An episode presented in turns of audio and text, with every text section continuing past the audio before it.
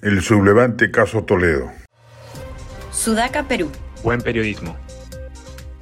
Lo que más indigna del caso Toledo es que se haya corrompido apenas subió al poder. No fueron los mareos posteriores del poder los que lo condujeron por el camino del mal. Después de haber protagonizado una batalla anticorrupción, esa fue su narrativa en contra del régimen de Fujimori. No hizo un mal gobierno, al contrario, uno de los mejores, si no el mejor, de todos los de la transición democrática, con buen manejo macroeconómico, sensatez fiscal y monetaria y buen manejo de crisis políticas al firmar un pacto de gobernabilidad con el fin de Fernando Olivera.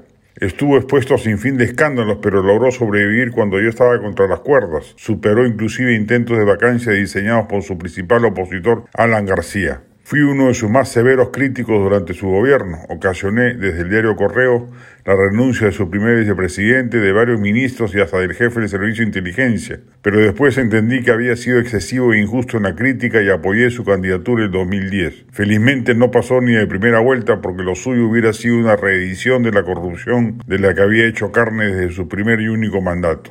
Lo mejor que se le puede decir a Toledo es que la justicia haga su trabajo con diligencia y que pague por los delitos que haya cometido. La impunidad y la falta de consecuencias para los responsables son las raíces de un grave problema social en el país. Los ciudadanos necesitan ver que la justicia es imparcial y que los responsables de actos corruptos son castigados independientemente de su estatus o posición social. La corrupción es un cáncer que debe ser extirpado de raíz si queremos tener una sociedad justa y equitativa. La lucha contra la corrupción debe ser una prioridad para todos los ciudadanos porque solo así podremos construir un futuro mejor para todos. El castigo a los corruptos, del más alto escalafón social como un expresidente, deja en ese sentido huella profunda. El daño político que la corrupción de Símbolo de muchas esperanzas políticas y sociales, particularmente identitarias, ha dejado es inmenso y merece por ello la justicia más severa, sin contemplaciones y mucho menos haciendo eco de los argumentos pueriles de su defensa, que ya parece calco y copia de la del inefable exmandatario Pedro Castillo.